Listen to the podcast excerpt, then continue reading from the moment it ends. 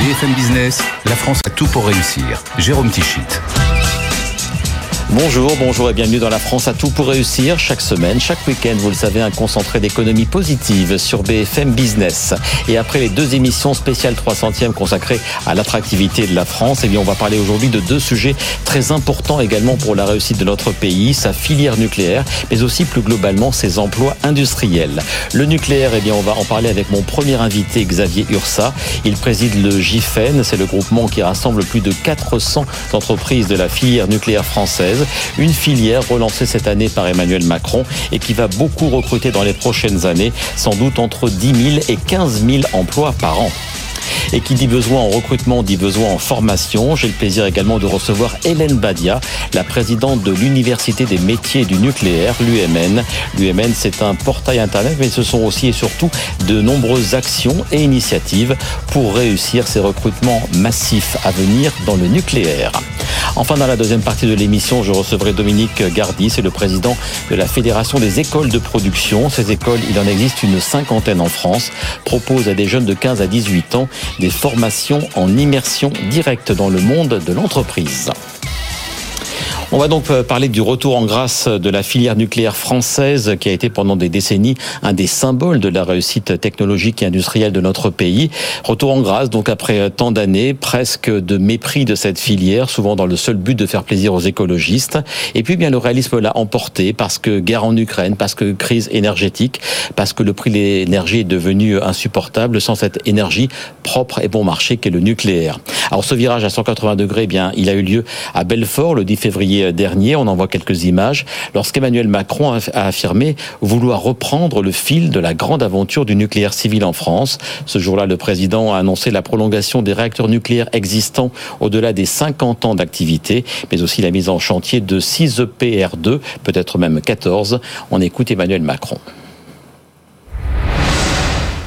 La France, mesdames et messieurs, fait le choix résolu de son indépendance et de sa liberté.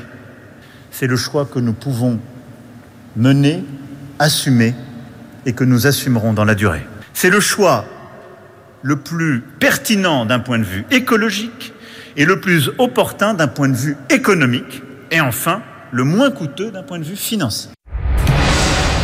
Bonjour Xavier Ursa. Bonjour. Alors j'imagine que vous avez apprécié ce discours de Belfort il y a tout juste dix mois, c'était le 10 février. C'était un discours important pour, pour la filière nucléaire française.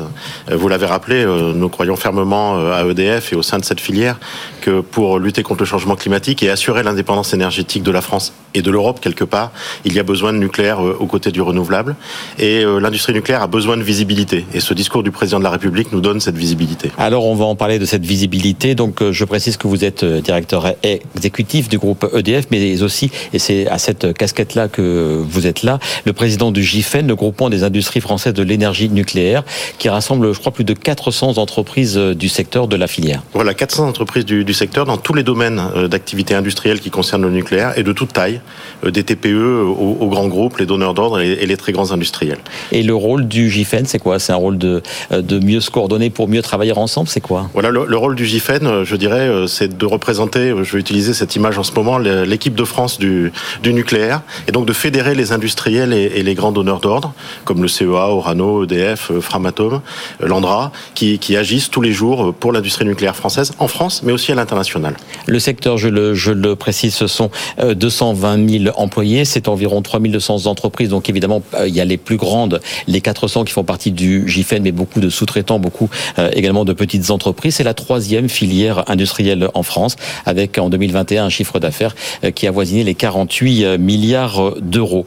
Donc évidemment, on a, vu les annonces du président Macron, 6 EPR2, peut-être même 14, la prolongation de certaines centrales. Évidemment, il va falloir du monde. On a beaucoup peut-être débauché, il va falloir réembaucher. C'est votre principal défi au sein du GIFEN. En effet, au sein du GIFEN, il y a plusieurs défis, mais je dirais probablement le principal est celui des, compétences, en effet. besoin d'aligner la filière, de la faire travailler travailler de manière efficace sur, sur nos projets et pour la maintenance du, du parc en exploitation et des installations industrielles existantes. Mais effectivement, la question des compétences est tout à fait clé. Et donc, nous, nous avons pris une organisation pour pouvoir traiter cette question des, des compétences et nous donner de la visibilité sur les besoins de ressources. Les besoins, c'est quel chiffre? Est-ce que vous avez à peu près une estimation chiffrée de, du nombre de personnes qu'il va, qu'il va falloir embaucher au cours des prochaines années? Alors nous avons mis en place au sein du GIFEN un, un projet qui s'appelle Match. Match, c'est pour faire matcher en fait nos besoins et puis euh, les capacités euh, humaines finalement euh, et industrielles aussi de, la filière. Euh, sur ce programme Match, nous donnerons les, résultats complets en mars 2023. Nous avons fait un travail sur 16 grands domaines d'activité, 16 grands métiers finalement pour avoir une vision assez précise. Notre estimation aujourd'hui, c'est que nous aurons besoin de recruter entre 10 et 15 000 personnes par an dans les dix ans qui viennent. C'est énorme. Donc ça vous donne euh, l'ordre de grandeur dans tous les domaines. Donc je dirais euh, des soudeurs, euh, des chaudronniers, des techniciens dans tous les domaines, des ingénieurs. Nous avons des besoins de recrutement des bacs pro jusqu'aux ingénieurs, voire même quelques, voire même quelques chercheurs. Pour vous donner aussi un autre chiffre, nous aurons besoin à peu près de 4000 ingénieurs par an. Vous savez, en France, on en forme un peu plus de 40 000 par an. Donc ça vous donne une idée en fait. Hein. Et donc, et donc 10% vraiment dans la seule filière nucléaire. 10% dans la seule filière nucléaire. Et donc il y a en particulier des, des domaines d'ingénierie ou des domaines de technique euh, dans lesquels nous aurons vraiment un, un effort particulier euh, à faire. C'est pour ça que nous nous organisons aussi sur la sur la formation. Est-ce que dans l'évaluation qui est en qui est en cours entre les besoins et puis les offres, est-ce que vous avez déjà identifié quelques manques vraiment flagrants, que ce soit dans les formations ou dans les profils? Alors je dirais dans, dans les, les, les besoins les plus flagrants vont être autour des métiers de terrain, mais de métiers de terrain de très haute qualification euh, dans le nucléaire. Donc on parle de, de soudeurs, par exemple, on en parle souvent. Mais les soudeurs dans le nucléaire, c'est des soudeurs parfois très haute qualité, ceux qui vont aller souder euh, les tuyauteries sur les lignes où en fait on a droit à zéro défaut. Et donc là, on est en train d'amplifier euh, les, les, besoins de formation. Dans certains domaines d'ingénierie, je pense à la mécanique, je pense au système d'information industrielle, nous aurons aussi des besoins particulièrement importants. Et puis je voudrais dire une chose, c'est que dans la plupart des formations qui amènent à ces métiers-là, qui sont des métiers passionnants, et, et d'ailleurs plutôt bien rémunérés parce que ce sont des métiers qualifiés, ouais. eh bien souvent il n'y a que 10 à 20 de femmes dans les formations. Et donc en fait nos, nos premières interrogations, nos premières préoccupations, c'est de faire en sorte que les jeunes femmes choisissent un peu plus les métiers de l'industrie en général et, et, du coup les métiers du nucléaire en particulier. La féminisation a un sujet qui vous concerne, je pense beaucoup aussi. Hélène Badia, bonjour. Bonjour. Vous êtes la présidente alors de l'université des métiers du nucléaire, l'UMN. Alors c'est pas une fac telle qu'on l'entend, hein. c'est plus c'est plutôt une fédération euh, à la fois d'initiatives, de choses qui, vont être à mettre sur pied, à mener euh, pour réussir ce fameux match entre les offres et euh, les besoins. Absolument. Donc c'est euh, l'université des métiers du nucléaire, c'est une démarche hein, qui vise à adapter l'offre de formation. Donc on parle de la formation initiale, de la formation continue, euh, du, CAP au bac plus 5. Et euh, l'idée c'est d'adapter cette offre de formation aux besoins qui sont considérables, aux besoins de, de la filière nucléaire. Et pour ce faire, on fédère l'ensemble des acteurs de la formation, du recrutement. On travaille beaucoup avec Pôle Emploi, qui ouais. est membre fondateur de l'université des métiers du nucléaire, et les industriels de la filière, région par région, métier par métier, pour aller créer des formations là où il en manque, adapter des formations, mais aussi mieux faire connaître nos métiers. Le nucléaire, il va, il va créer des emplois dans toutes les régions. On sait, parce qu'on voit euh, évidemment les centrales, on les a tous en tête. On pense à la vallée du Rhône, on pense à la Normandie, etc. Mais est-ce que c'est un, un, maillage plus vaste qui va être mis en place pour ces besoins de, de recrutement? Alors oui, on a besoin d'emplois dans toutes les régions, parce que le nucléaire, ce sont les centrales nucléaires, vous les avez citées, mais ce sont aussi les usines du cycle du combustible, d'Orano, les usines de fabrication de combustible, de Framatome. Et donc nous sommes présents, la filière nucléaire est présente dans toutes les régions.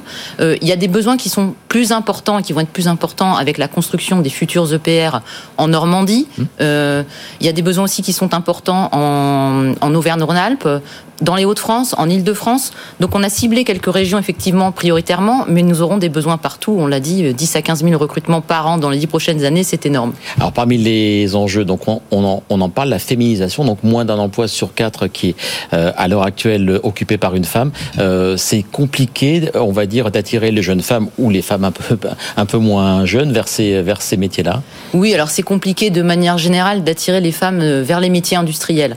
Donc l'idée, c'est vraiment de travailler ce sujet sujet-là, de s'en emparer. Et nous organisons d'ailleurs l'année prochaine pour la première fois la semaine des métiers du nucléaire en lien avec Pôle Emploi au mois de mars absolument.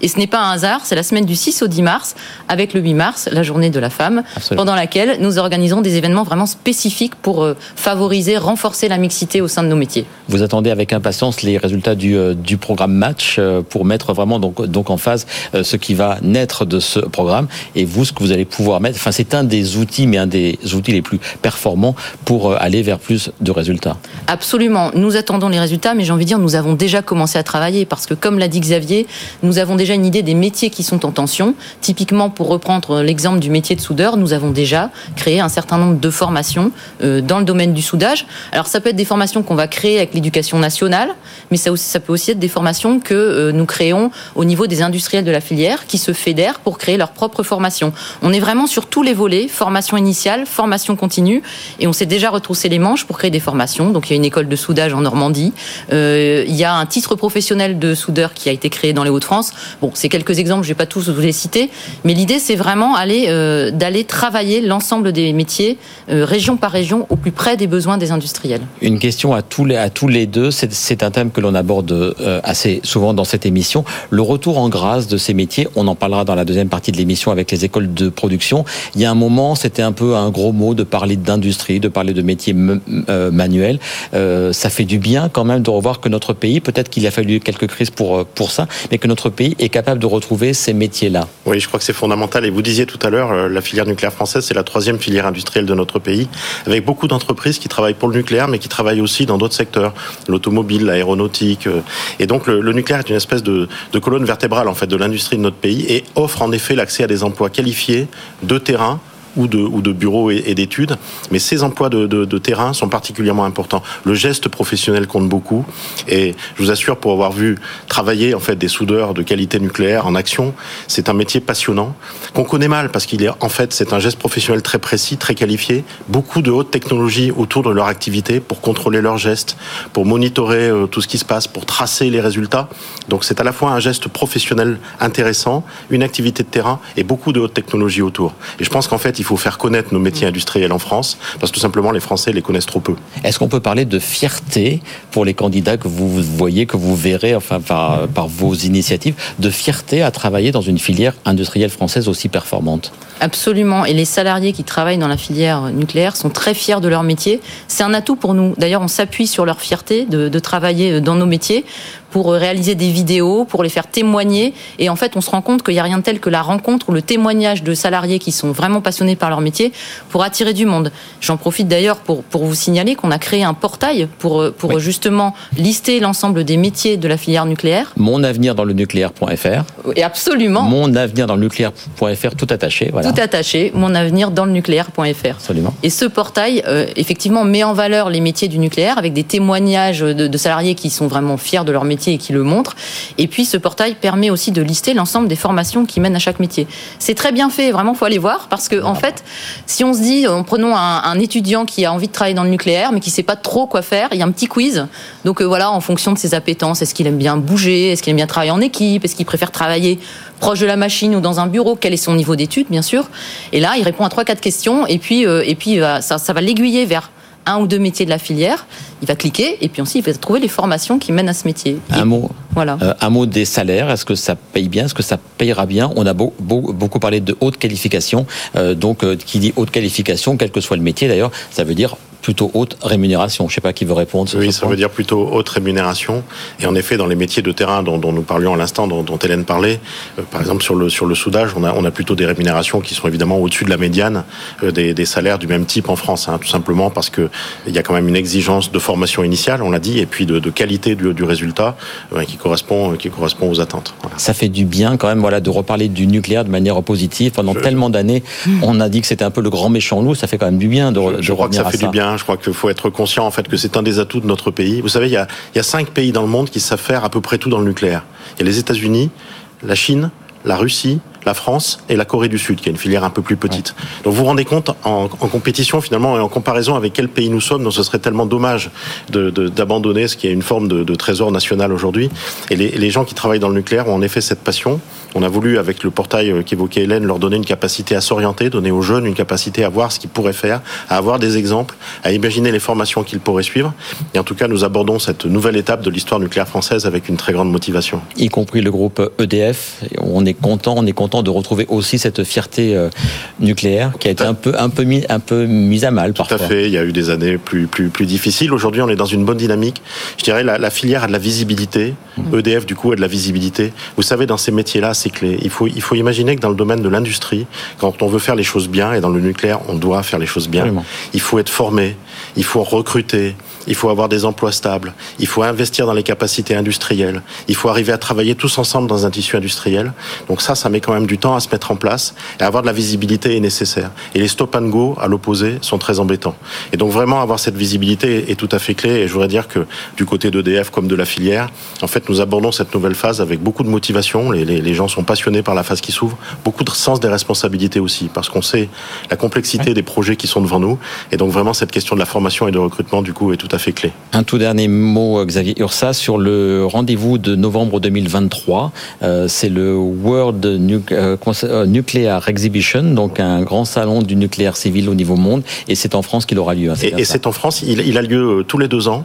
il s'est imposé depuis 2014 la première édition comme le plus grand salon nucléaire mondial. Il est organisé en France, au nord de Paris, au Bourget, au Villepinte. Ouais, ouais. Voilà, et, et en fait, il réunit en fait les acteurs de toutes les filières mondiales que, que j'ai citées, les industriels de toute l'Europe, parce qu'il n'y a pas qu'en France qu'il y a des industriels compétents dans le nucléaire. Et c'est un très bon moment, je dirais, pour faire rayonner les capacités de l'industrie française et de la France. Voilà, donc un moment à pas rater. Eh Avec 20 000 participants. Eh bien, euh, on y sera, comme on sera donc au rendez-vous de mars 2023 pour les résultats du programme Match et les différentes initiatives dont vous nous avez parlé pour relancer l'emploi de la filière nucléaire en France. Merci beaucoup à tous les deux d'avoir été l'invité de la France à tout pour réussir. Et dans un instant, bien, on va parler encore d'emploi. Mon invité est Dominique Gardy, le président de la Fédération nationale des écoles de production. Bonjour Dominique Gardy. Bonjour. Vous êtes donc en effet le président de la Fédération nationale des écoles de production. On va en parler longuement. On va parler de ce besoin d'adéquation. On en a parlé avec nos précédents invités entre l'offre et la demande en formation pour les emplois. Rappelez-nous ce qu'est une école de production telle qu'on les conçoit en France. Eh bien, vous l'avez déjà presque dit.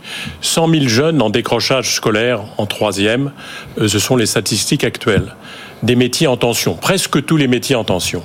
Des métiers de l'industrie plutôt? Les métiers de l'industrie, mais les métiers des services également. Et les métiers des nouvelles énergies.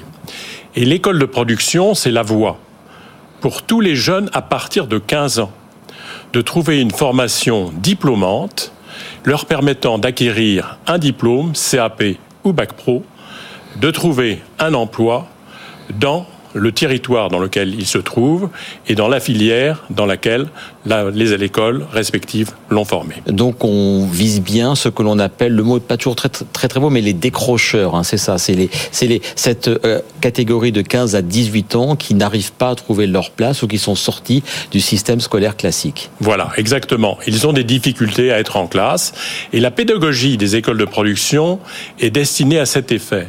Il s'agit de faire pour apprendre. Nos jeunes passent deux tiers du temps en atelier à fabriquer dans les différentes filières des commandes réelles d'entreprises du territoire, lesquelles sont fabriquées avec l'aide de maîtres professionnels. Et de ce fait-là, les jeunes euh, euh, touchent par la matière, apprennent plus facilement la, la, la, théorie. Ils passent également un tiers du temps en matière académique pour répondre aux besoins des, des examens de CAP ou de Bac Pro. Faire pour apprendre. Quelques chiffres clés, euh, le nombre d'écoles de production à l'instant T en France À ce jour, il y a 55 écoles de production en France sur l'ensemble du territoire, avec des régions où il y en a un peu plus, en Rhône-Alpes, en Pays de Loire, mais dispersées sur le territoire. Et dans les filières de l'industrie, métallerie, usinage, chaudronnerie, scierie, bois, textile, joaillerie, la ferme de l'école, le maraîchage et puis euh, également euh, les premières en électricité. Et le nombre donc 50 55 les objectifs je crois que vous avez quelques objectifs pour les, les prochaines années, d'autres vont ouvrir en 2023, vous avez même un objectif à 5 ans. Absolument. La première école a été créée en 1882. En fait, il y a euh, encore 5 ou 6 ans, il n'y avait qu'une dizaine d'écoles. Aujourd'hui, nous en avons 55 et nous nous targuons d'avoir ouvert en moyenne une école par mois en 2022 et sans doute en 2023. Les objectifs? 70 écoles en 2023, 100 écoles en 2028 pour toucher 4000 élèves. Pourquoi ne pas aller plus loin? Parce que 4000 élèves sur 100 000 décrocheurs, il y a encore beaucoup de marge. Quel est votre statut? Vous êtes des établissements privés reconnus par l'État. C'est euh, quel est le, le, statut des écoles de production? Alors, les écoles de production sont des écoles reconnues par l'Éducation nationale, hors contrat et reconnues par l'État depuis la loi de 2018. Vous parlez d'un historique très ancien, 1882. C'est quoi la genèse à la fin du 19e siècle de ces écoles? Et pourquoi est-ce qu'elles ont tant végété avant de reprendre vie vraiment et de manière plus dynamique? Il y a, il y a quelques années seulement parce qu'en définitive, on peut dire qu'il s'agit d'une école entreprise.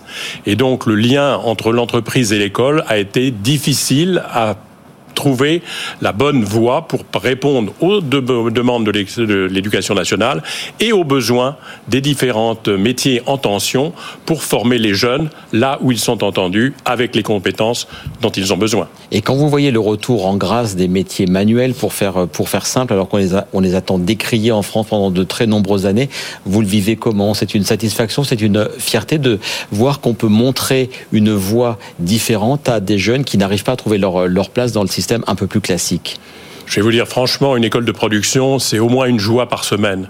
C'est quand on voit les jeunes des promotions de l'école accueillir une entreprise visitant l'atelier, le, le présentant, et les entrepreneurs nous disant à la sortie, mais vos jeunes, ils sont fantastiques. Et vos jeunes, ils sont tellement fantastiques, ils ont des taux de, des taux de réussite assez impressionnants, euh, puisqu'à la sortie, donc le but, c'est de viser un diplôme.